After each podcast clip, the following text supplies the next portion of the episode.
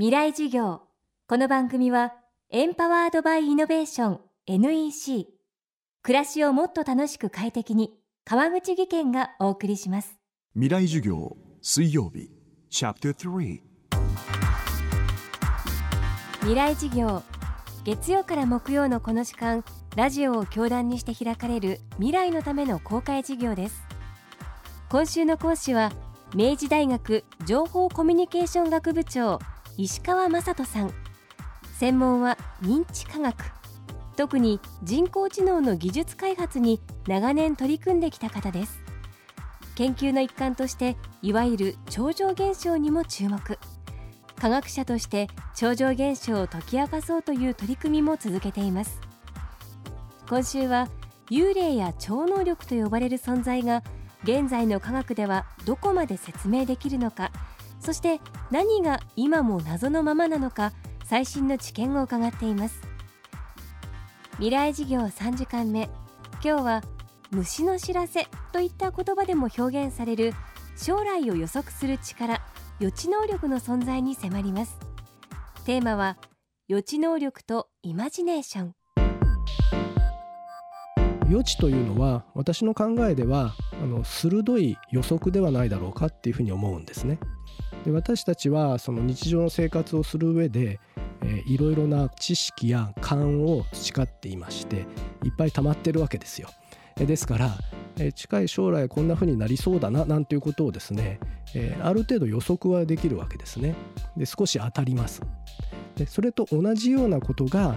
あまり手がかりがなくてもなんか分かってしまうよっていうようなことが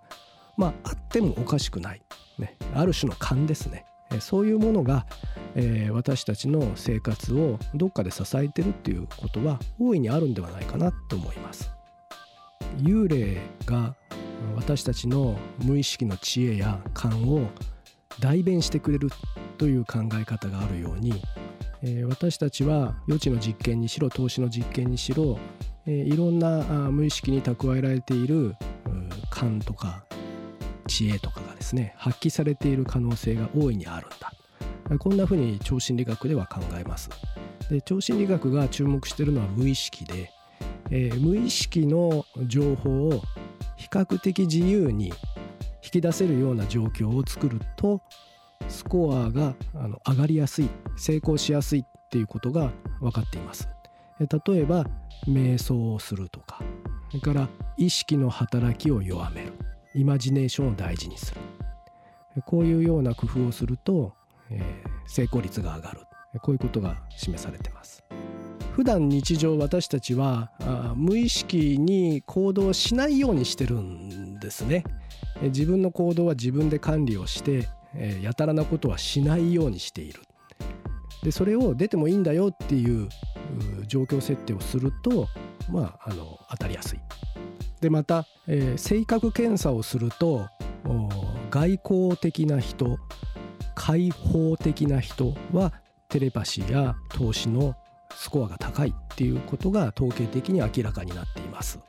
でこれは、えー、外交的な人や開放的な人というのは超能力のような変わったことが起きてもこれ人間関係としてまあ問題ないよってうまく対処できるから表面化しやすいんだって解釈されてるんです。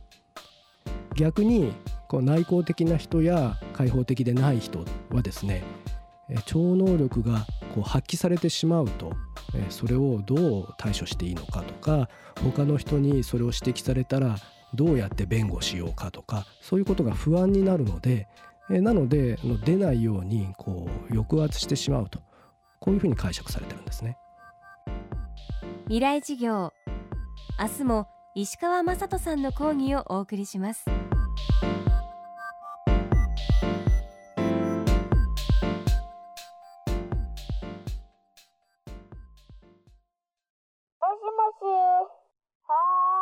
一本の糸でつながる糸電話。覚えていますか？今世界の情報をつなぐ糸は光海底ケーブル。NEC は地球5周分20万キロの実績で世界とあなたをつないでいます。NEC 川口技研。こんにちは。新井萌です。地球にも人にも優しい OK 網戸で気持ちのいい夏を送りましょう。萌えは網戸でエコライフ。川口技研の OK 網戸川口技研。未来事業。この番組はエンパワードバイイノベーション NEC 暮らしをもっと楽しく快適に川口技研がお送りしました。